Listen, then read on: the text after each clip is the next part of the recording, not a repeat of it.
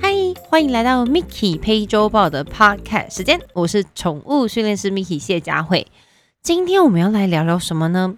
我觉得这个话题有一点点沉重，然后一般饲主都不想面对，包括我自己，但是又一直必须要去面对的一个很重要的课题，就是生离死别。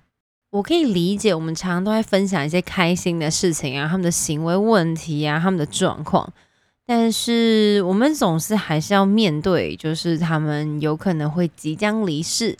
或者是身体上的不适，或者是有些基因上的问题，导致他们可能没有到达那个年纪就提前离开我们了。我不是一个会拒看宠物电影的人，那我知道我身边有非常多朋友，只要是跟狗狗有关系的，他们都不看。那在 YouTube 上面呢，很久以前有一部小小的短片，我非常非常的喜欢。嗯，它是日本拍摄的。日本人拍摄的，然后它有两个角度。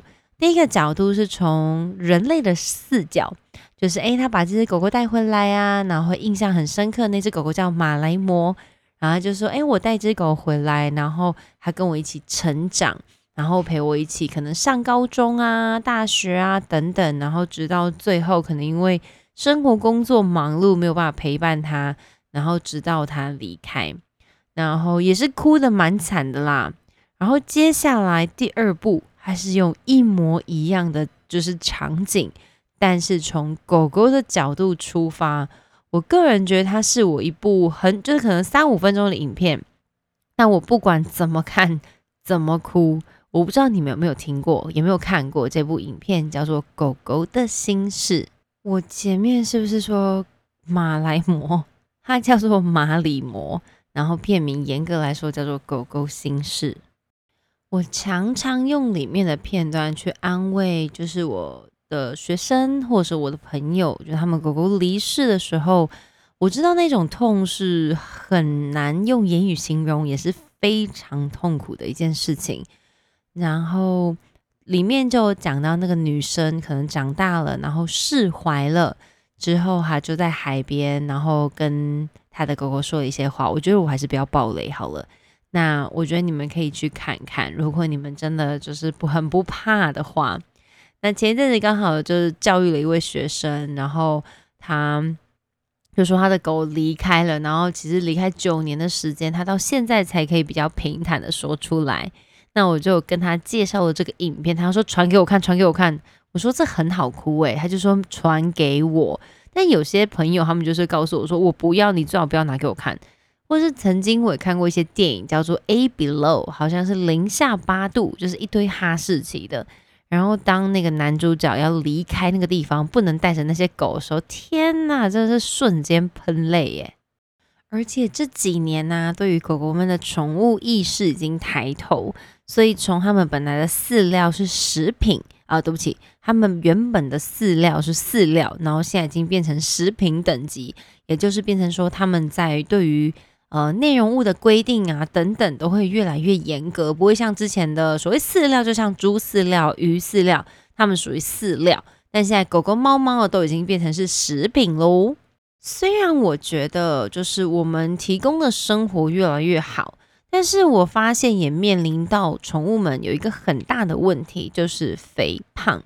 嗯，前几集应该都有提到，就是阿妈养的狗，有时候虽然说起来觉得很可爱、很好笑。但其实实际上对宠物们的身体都是造成一个很大很大的负担。那既然现在宠物意识抬头，他们吃的东西当然也越来越好，那虽然跟人类其实是一样的，所以有时候我们在给予零食或给予饲料或是给予这些食品的，呃，分量有点过多，导致造成这些肥胖。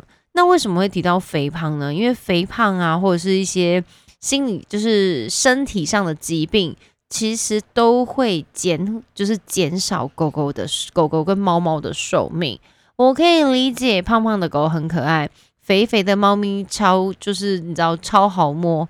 但是如果你真的站在一个非常爱它的角度去思考，或是站在宠物们的立场思考，或许嗯，身体健康跟身体肥胖的不舒服，你觉得哪一个会比较好呢？我理解，我理解，你会说，可是他吃的当下很开心啊，没有错，吃咸酥鸡的当下我也是很开心的啊。但是吃完咸酥鸡站到体重机的那个瞬间，我就不开心了。那狗狗其实没有办法去控管自己的体重到底要吃多少，所以我觉得主人需要落实这一件事情。所以狗狗的体重约束取自于您主人。我知道喂它吃东西是一种很爱它的方式。可是你不觉得让它的身体健健康康、身心灵保持在一个健康的状态，可以陪伴你更久？这样子比较起来，是不是后者比较好呢？还有，因为我家有一只十六岁的狗狗嘛，所以有时候透过它的血检，也会去理解到说，诶，它可能很多这种高蛋白的东西就不能摄取过多。那至于像肝脏啦、心脏啦，类似这种内脏类的高脂肪的东西，其实它是完全不建议给予的。我说以我们家的狗狗，所以如果说您家的狗狗年纪也大了，然后可能会有一些什么一些身体上的疾病，我不针对任何一种，那是但是我就会建议你们对于蛋白质的给予，比如说很多的肌肉肝啊，很多的心肝肺肾等等这些。可能给予的量就要慢慢的就是减少，毕竟那些东西真的很好吃，对狗狗们而言，对人类也是啊，你在吃卤味啊等等，也是会吃一些肝呐等等这些。那这些东西好吃，但蛋白质或者是胆固醇比例就会偏高，所以这部分真的要很小心。因为自从寇拉的肝肾指数可能年纪大嘛，那指数就会偏高，没有到红色那个部分。但是就会偏高，所以我就会很在意去控管它吃进去的东西。那如果两只小的滚滚跟走走，就觉得哦，it's okay，反正就年轻人运动运动掉就好了。但老年人在给予东西的时候也要很小心，包括你在给他们啃咬东西的时候，那这些蛋白质会不会是它肠胃道比较好吸收的？这些都是需要考虑进去的。好啦，我是不是又离题了？其实就是想说，至少我们可以在他们年纪老的时候做多一些延长他们寿命的事情啊。那当然很重要的事情是，我们要随时知道他的身体健康状况，所以要常常跟你知道兽医可能抽血检查，做一些健康检查，确保他的身心状况都是在呃一定的维持的那种指数中之上。我觉得这个准备呢，就是准备去面临他即将离开这件事情，是很多主人做不到的。那我包括我自己，我觉得也做不到。那会不会走不出来呢？我个人觉得不至于，希望不要。那因为其实我面临过我们家我妈妈的第一只狗狗离开，然后可能之前小时候都还有，但印象没有这么深刻。那妈妈的那一只西施离开的时候，就蛮突然的。然后妈妈一早打电话给我说：“哎，那个谁谁谁走了。”这样，我当下也是，就是完全是发疯的状态。然后，嗯，到家里之后就看他很安详的躺在那边。那可能是因为心脏病发或者什么，就是那时候也不太清楚啊。之后一整天就没有吃饭，然后第一次体会到，我说我自己，然后第一次体会到那种站起来头会晕眩的感觉。然后过了一阵，虽然说还是很想念，我是一个非常非常重感情的人。我前几天写了一篇文章，就说我就是那个幼稚园毕业然后在那边哭的白痴，就是幼稚园毕业大耶毕业了，然后我这边哭，我不知道我在哭什么。然后我妈就说：“这个孩子孩子还好吗？”就是幼稚园毕业，然后我印象非常深刻，拿了一本那种词典，就是很毕业礼物吧。然后我在那边哭，有事吗？我虽然看起来就是一个蛮无情的人，但是在这个部分我也不知道为什么，就是很容易哭。而且我我对于一些看电视啊哭的点，我个人觉得没有这么的低。但是我只要想到谁谁谁家的宠物离开，或者是我的学生告诉我说他们家狗走了啊，或者是我的朋友跟我讲说他们家狗怎么了，兔子走了，猫走了，我都会跟着一起哭。诶，我就觉得是这个这个女人是还好吗？但是那种一起哭不是抱着朋友一起哭，就是当下朋友打电话给我说会失控，然后我还要忍住，就没事，我说没有关系，呃，我觉得怎么了，怎么了，怎么了，然后事后就就跟他挂完电话，或者是在那边写文章的时候，就会一直不停的落泪。我不知道各位对于就是安宁疗法或者甚至安乐死这个想法是什么？很多人可能会认为说，我怎么可以停止医治他？就是如果停止医治它，就是我放弃它了。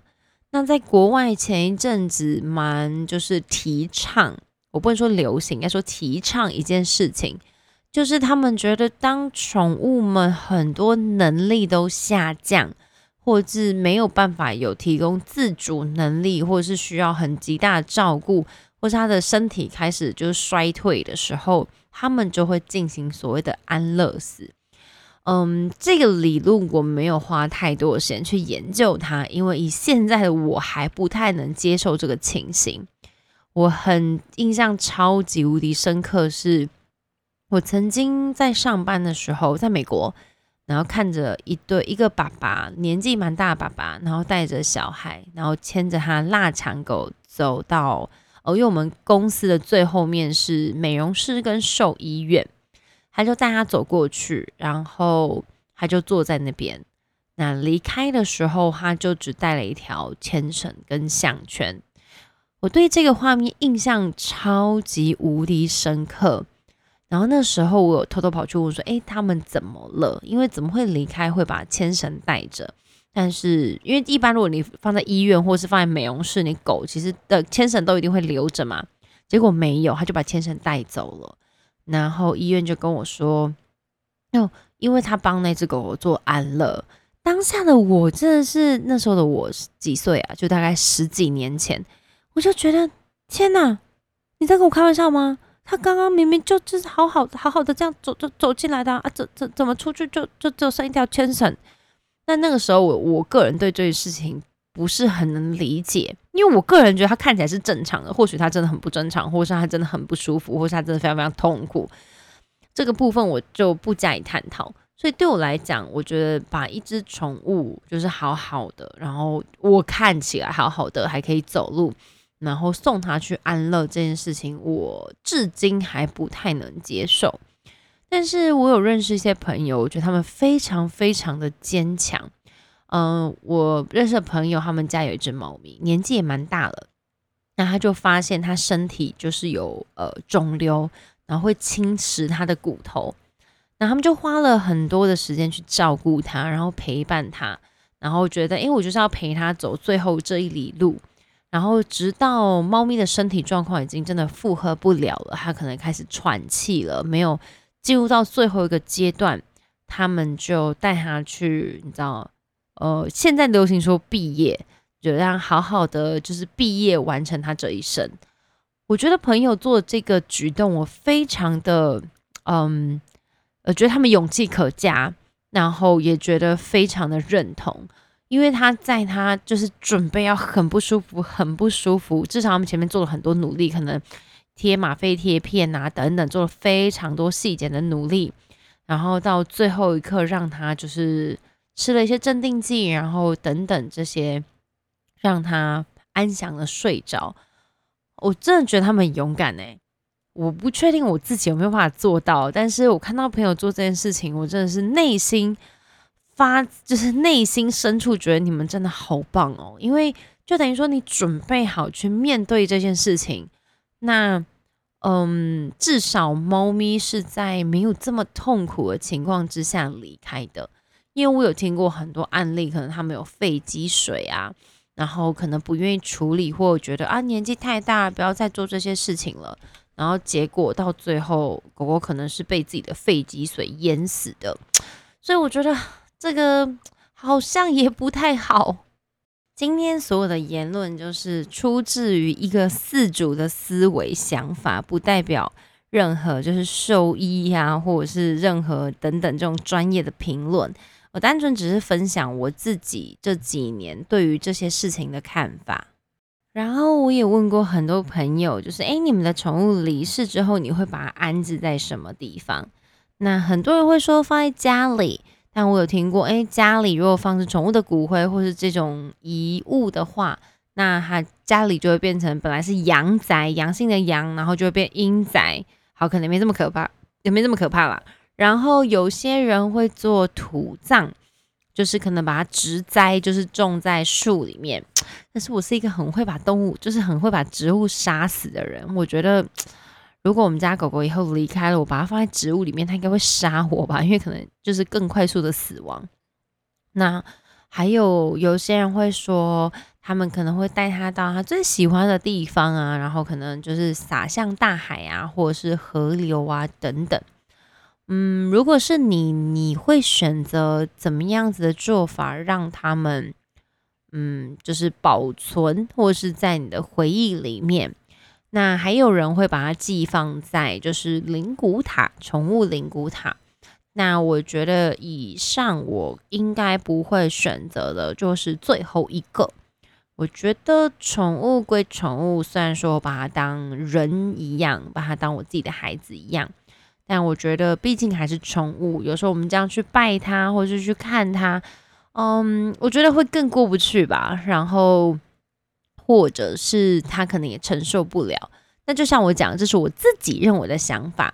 那有些人会觉得说，哎，就是我想要再多保存它两年的时间，在这个地方或等等之类，或者是在那边有很多呃毛小孩会陪它一起玩呐。这个这个不代表任何立场，所以这只是我自己分享的。那也很想听听你们自己的想法，有没有遇过嗯离世的宠物，还是有没有像我一样，可能准备要面临啊年老的狗狗、猫猫要离开身边的一些嗯，就即将要面临的状况。但是如果说你的宠物已经离开你好一段日子，可能半年，可能一年。但你还是一直走不出来，你还是一直每天想着他，然后痛苦都没有减少。那我会建议你去寻求就是更深入的帮助，可能一些心理心理治沟通师啦，然后可以跟他们聊一下你内心的感受。我觉得去寻求一些比较专业的人去帮助你，也绝对没有不好。所以有时候我们自己，毕竟人人类就是有非常多的困扰啊，或者烦恼啊，或是你没有办法去解决啊，或舒压的事情。所以如果说你今天真的解决不了了，或是你觉得你的身体、身心灵都已经承受不了了，我觉得找一个专业的人去跟他聊一聊，我真的觉得没有什么不好。也不要觉得哦自己好像有病啊，很可怜呐。我觉得没有，而是你反而去找这些。就是比较专业的心灵辅导师，他可以更帮助到你，怎么快一点走出那个不舒服的情节跟那个过去的回忆。认识我的人都知道，我是一个非常爱买书的人。我觉得如果无止境的话，就是我们家可以开个图书馆了。那今天想要跟你们，就是我上次购入的一本书。它叫做是诚心出版社，其实诚心出版社我觉得出了很多我觉得很不错的宠物书籍。这本书叫做《宠物送行者》，那里面讲到什么东西呢？如果说你因为这些，嗯，就是宠物们离世困扰你，或许可以买这本书来看看。那你说我看过了吗？嗯，大概瞄过，因为就是不想面对嘛。那打开书的第一页，他就说：“爱没有结束，而是重新开始。”嗯，我觉得写的也蛮好的。那内容其实他有讲到什么呢？就是讲别担心，我会陪你，宠物的安宁照顾啊，为宠物的离开做准备，然后还有走出宠物的失落反应，然后还有一些失落的关怀教育啊，还有全家一起去学习宠物们的离离去的相处。如果您家有小朋友，那可能会面临一些什么小金鱼的死掉啊，或者是什么等等小动物的离世，或者是狗狗、猫猫，那怎么去跟小朋友去沟通这件事情？我觉得也蛮重要的。所以，或许这本书可以帮助到你。然后还有没有一些什么在安乐死的决定中负起责任啊？然后宠物失落反应的不同层次啊？然后。呃，宠物过世会不会导致一些疾病的发生？然后如何举办宠物们的丧礼？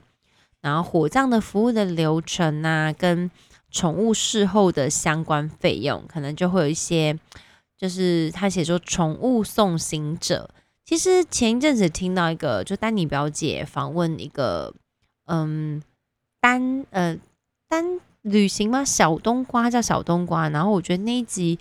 还蛮值得去听的，就是在讲说，好像叫单程旅行社吧。我觉得这名字真的取得非常好，原来就是买一个单程，就是离开这个人世间。那其实去年我的我最爱的爷爷也离开了，那其实也花了蛮久时间走出那个伤痛。但我知道我自己有越来越好，没有一直困在里面。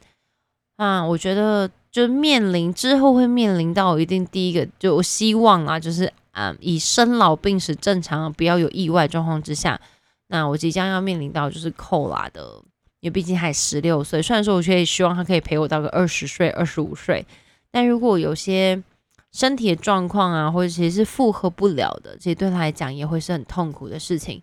但至于到时候我可以做出什么决定，我现在没有办法告诉你，但。我只知道我们现在可以做事情是不要去顾虑到说他走了怎么办，他如果不在了怎么办。我每一次跟我老公出去玩，回程的路上都会聊说，哎，我不知道我们复制一只你知道谢可乐，然后我就会想一些乱七八糟的东西，然后可能这个话题大概只有维持个十几分钟，然后两个人都快哭出来，我们就说好，可以不要聊这个了，然后。我朋友曾经也发狂的，就是台我在一个上海的训练师，他就也是爱他的狗，真的是爱到大家都是也都都是一样的那种想法跟做法。他就说我想要就是 clone，就是复制一只我们家的狗狗。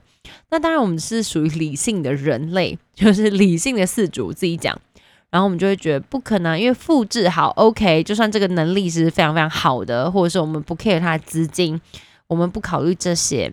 可是你知道，复制出来的动物会跟没错，会跟它现在长得一模一样，但它的身心灵表现都不会是一样的。所以，我觉得我个人不会想要去复制一只血可乐，我觉得它就是独一无二的，我不需要有一只复制的它。你们觉得呢？如果是你们，我们不要考虑金钱，有就是复制宠物的能力。你会愿意去尝试看看吗？跟你们分享一段书里面写的宠物失落的反应。家中宠物过世，往往会带给我们哭泣、感到忧郁、孤单、罪恶感、心思被宠物回忆占据的难过的感受。这一系列被冲击的情况，我们以哀哀痛反应，就是 grief 命名。那哀痛这个字眼呢，最早是被定义为。失去重要亲人后对遗族的影响。近年来，越来越多的人发现，失去宠物跟重要的亲人过世的感受很接近，或甚至会带来更多的痛楚。国外有人单独创立了一个新的词，叫做 “pet lost”（ 宠物失落反应），以描述宠物过世后带来各种的反应。同时，也跟失去重要亲人的反应加以区别，而不是只是用 grief，就是被 oh I'm so sorry for your pet lost，就是我很抱歉，就是你的宠物离开你，那那跟人类又不太一样，所以他们创了一个新的词汇给专属的动物们。当然，失去亲人跟失去宠物，我觉得这两个事情其实不太能相比较，因为毕竟一个是人类。然后一个是我们饲养的动物，但是有时候可能周围的人不太支持这件事情，或者是啊狗就走了，哭什么哭啊，或者是什么的。那有时候你可能内心必须要很坚强的去面对这些状况，所以就会变成说，嗯，我前面刚刚提到的，如果真的你周围没有这些可以支持你想法的人，找一些呃舒缓的管道，或者是朋友，或者是。呃，心灵医师或者是心灵导师，我觉得会是一件很棒的事情。如果你觉得你的狗狗或猫猫或动物们离开你一阵子了，可能一两个月，但你的伤痛还是没有减少，那我就会请你去寻求专业的帮助，真的不丢脸，真的没有关系。所以近几年呢，其实很多兽医师都会自杀。我们可能常常看到很多兽医师，可能因为在松锁，可能什么原因，或者是可能常常要面对很多舆舆论舆论压力，然后导致他们就是轻就是轻生。我觉得真的很可惜，很可惜。那可能这个社会也没有这么这么这么的重视这件事情。导致他们可能自己必须去承担很大的压力。那我也只是一个旁观者，所以我不太确定他们承受压力到底是什么。但是我觉得去面对自己的压力，去面对自己呃的痛苦，我觉得真的没有不好。不要去逃逃避它，不要觉得说哦我都没事啊，拜托那又没什么。但是其实你内心就明明在意的要死。所以我觉得面对自己困扰的事情，然后。勇敢的去看着他，去处理自己的情绪。我觉得在这部分，就是宠物离开之后，这部分还蛮重要的。好啦，说了这么多，其实，在面临这些，嗯，可能未来会即将面临到的死亡啊，或是你已经面临过的，我觉得最最最最最重要的，就是从小讲到大，不管在哪里都听到一句，就是听到烂掉的话，就是好好珍惜现在。其实我也是，嗯，因为我工作时间有时候比较长，或是常常出国，那我就跟我朋友说，其实我还蛮庆幸的，因为嗯，疫情当然不是一件好事，但是也因为疫情的关系，把我留在台湾，我哪里也去不了。那寇拉也十六岁了，所以我觉得至少我可以在未来这几年的时间，好好的陪伴他。那不要说，就是他可能要离开了，要毕业了。然后我却不在他身边，那我觉得就最最最重要的事情就是陪伴着他吧，呃，带他到处去，但是在他身体可以承受的范围。那他很喜欢外出，如果你家的狗从来都没有外出过，或是你家的猫咪从来没有外出过，你也不要说，哎呦，就剩下我觉得一两年的时间，我带你去体验这个世界，别别别，真的别。如果它一直以来都不是这种外出型的狗狗或猫咪，就好好让它过着你知道平常的生活就好。那最后再讲一件事情，也是呃，我发现近几年蛮多主人会遇到的，就是宠物的失智症。呃，狗狗们呢，猫咪们呢，会跟人类一样，其实在年纪大的时候，有时候都会产生失智的状况。那怎么去辨别呢？当然，我们需要去跟专业的兽医师沟通。那首先要确保它的身体状况、身体素质或者是素质、身体的那些机能啊，然后指数啊都是正常的，或者是身体没有任何的疼痛。在这个情况之下呢，呃，很多年纪大的狗狗可能十二、十三、十五岁都有，它可能会晚上睡不好，走来走去，然后突然大叫。然后就好像回到大概两三个月的小 baby 这种状况。那我在网络上有看到很多人，就是他可能两三个小时他就睡饱，他就起来，然后可能就要吃东西。那吃完东西他又睡了，或是有些狗他就忘记他已经吃过东西了，或者是它也分不清现在是白天还是黑夜，那就开始乱叫，那会导致可能会让主人的生活就是步调都有一点就是乱了阵脚。所以，如果说宠物失智是一个慢慢需要被正视的嗯议题吗？或是它是一件就是会很容易发生在宠物身上的？所以，其实我到现在还是非常非常非常非常的感恩谢可乐在尿尿啊、便便啊等，或是你知道走路啊、散步啊，都是在这个年纪很健康的状态。那如果说您家狗狗有一些失智的行为，或是你觉得诶之前从来没有看过，然后现在突然出现了，那我们可能就要考虑往这个方向去思考。那我也曾经遇过一个客人，我也只是在跟他探讨这件事情。我我有点忘了，他狗好像十岁还是十一岁，然后他就说他突然会吠叫啊，怎么样？然后。我就有跟他讲说，诶，那有没有考虑他可能有可能是失智的问题呀，或者是他身体上的疼痛？天哪，他直接跟我大翻脸呢。他说他才没有失智嘞，然后我才不觉得这样嘞。然后我就讲讲讲，然后我也觉得我很无辜，我觉得 OK，我也不是说针对他失智，我只是在帮助你。我觉得身为一个宠物训练师，不只只呃不仅仅要去了解宠物们，我觉得有一件很重要的事情是要去了解主人们的心里在想什么。有些主人，你们在跟我聊天的时候，你们可能会发现，干嘛一直探讨我的背景啊？我住哪里，或者是我住哪边附近？然后我几点起床？我几点睡觉？然后我家里有多少人？我发誓保证，我对八卦跟你住哪里、跟你的背景，我一点兴趣都没有。但是你给我的这些资讯，可以有效的帮助我。去知道怎么您怎么让您和您的狗狗或猫咪达到生活上的一个平衡，因为很多时候我在问这些问题的时候，我曾经遇过一个客人也是很夸张。我在问他这些事情的时候，他就跟我说：“我没空啊，我就超忙，我哪有时间回你？问这么多问题，你可不可以就跟我报价就好了？”可是，这可是可是我不了解你的问题，我怎么报价？还是我就报最贵的价格给你就好？我觉得这也不是我做事的方法。所以我觉得，嗯，有时候不只是要处理狗狗们的情绪或思维逻辑，有时候也要处理到主人的。但是对于这种比较疯狂的主人，真的很抱歉，我可能真的就是能力不足，没有办法帮助到你们。但是只要你们愿意，或者是你们愿意来聊，嗯，其实我都还蛮开心的。就是你只要愿意告诉我，或你愿意带着狗狗来上课，其实我是一个。很为狗狗着想的人，就是我觉得没有关系。很多时候我助理都跟我说：“你疯了吗？就接这么多课？”可是这些人需要帮助啊！这些狗狗他们就是因为不知道怎么办，主人们不知道怎么办，所以我的存在就是在帮助你们的，不是吗？今天好像莫名其妙我，就聊了一堆我自己的想法，然后对于这些安乐死啊，或者是最后的安宁疗法的照顾。